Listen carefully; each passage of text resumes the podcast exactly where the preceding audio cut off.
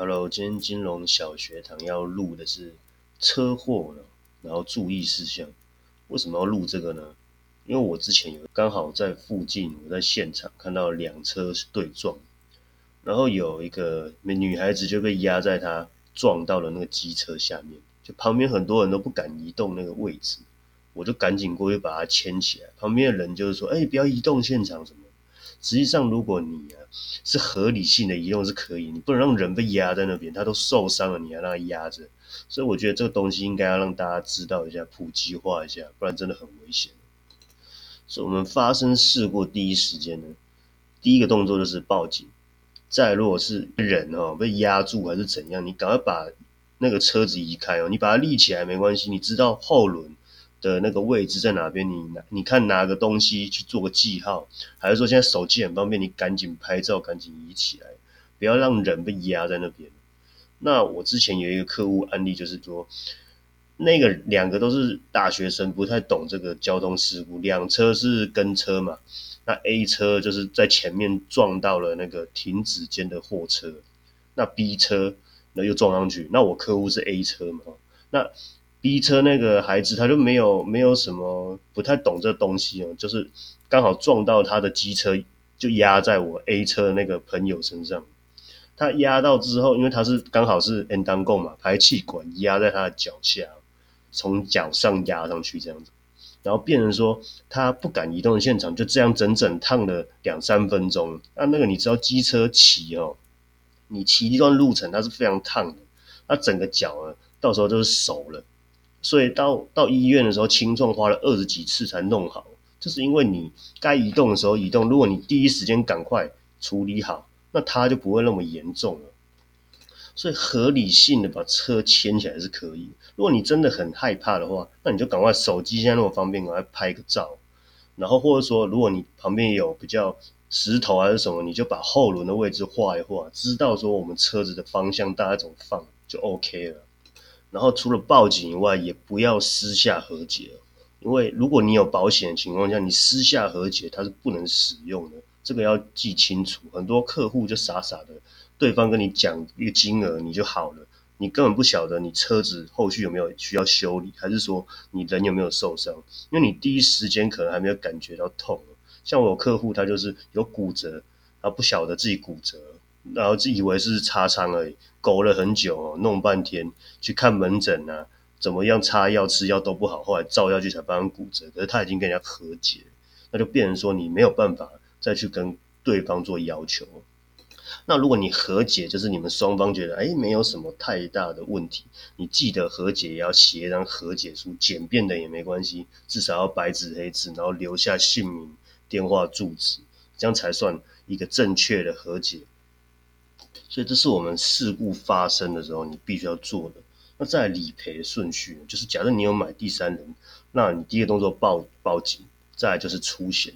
那很多业务员我不晓得为什么我们在实务上遇到他出险动作相当慢，不晓得是客户怕说哈，第二年度他的保费变贵，还是业务员他就是拖拖拉拉，导致出险时间拖了很久。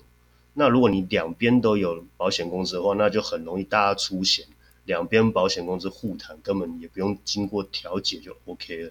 但是如果说你其中一方是没有买，那就是假设我有买保险，对方没买，那我被他撞，那我如果是车子的话，有车体险要处理。那如果只是单纯机车，那现在有一些机车有做车体险，那可以修我的车。但是人的部分呢？假设你有受伤，你的一些精神赔偿还是财损的部分，你就要经过。调解这个动作来跟对方索求，所以你还是要懂一些基本的你要要求的东西，这我下回再讲。那如果说你两边都没保，那就更麻烦。今天如果两边都有错的情况，你只能经过调解，然后去在那边吵来吵去，最后可能拿不到你想要的东西。最后如果还是没有用好的话，半年内你一定要申请调解之后。如果还是没有 OK，你就要走法院的途径，可能就要花个一两年的时间。所以如果你有买，就算买少少的也还好。第三责任险真的要买。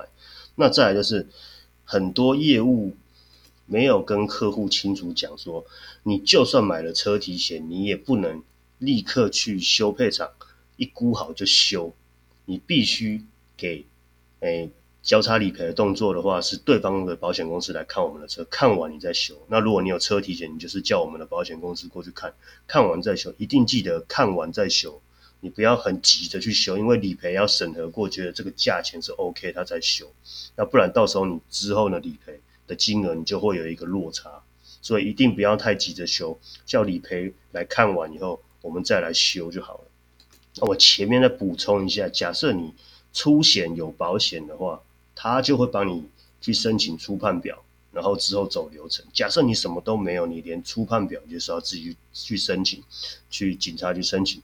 申请出来以后，你再去公所申请调解，然后调解你可能要再经过两三次。所以我还是奉劝大家买一个下第三人责任险。你至少说我如果有自己的责任，我可以赔给对方。那对方给我们的，那当然如果他就真的没钱，你也只能诶比较。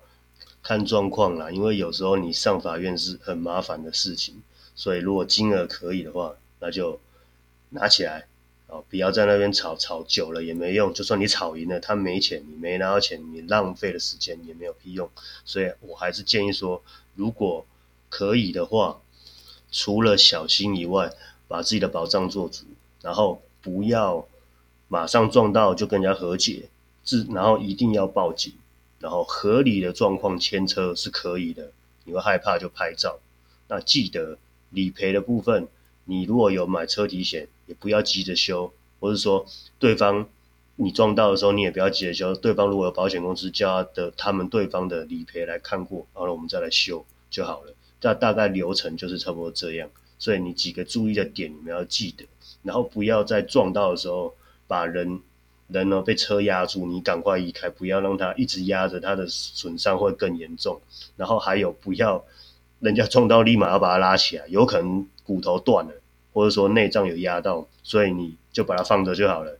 如果是冷天，你就拿个外套把它盖着。如果有流血还是怎样，你想办法就是把它压着就好了，不要太快去移动那个人，因为你不知道他到底撞了什么样子。记得哦，不要犯罪行为。又想要拿保险理赔，只要是饮酒，它还是不行的。或者说你是因为诶一些犯罪，可能你有藏有毒品，然后去撞到，这保险都不能启动的。所以说我们还是还有一个，就是你有驾照的情况，你一定要考个驾照，不要无照驾驶，不然你保保险也没用。这几个点。那让大家知道一下，所以车祸我们要注意这些事项。那我待会会把内容填在里面，那你们再看一下啊，有问题再提出就可以了。好，谢谢。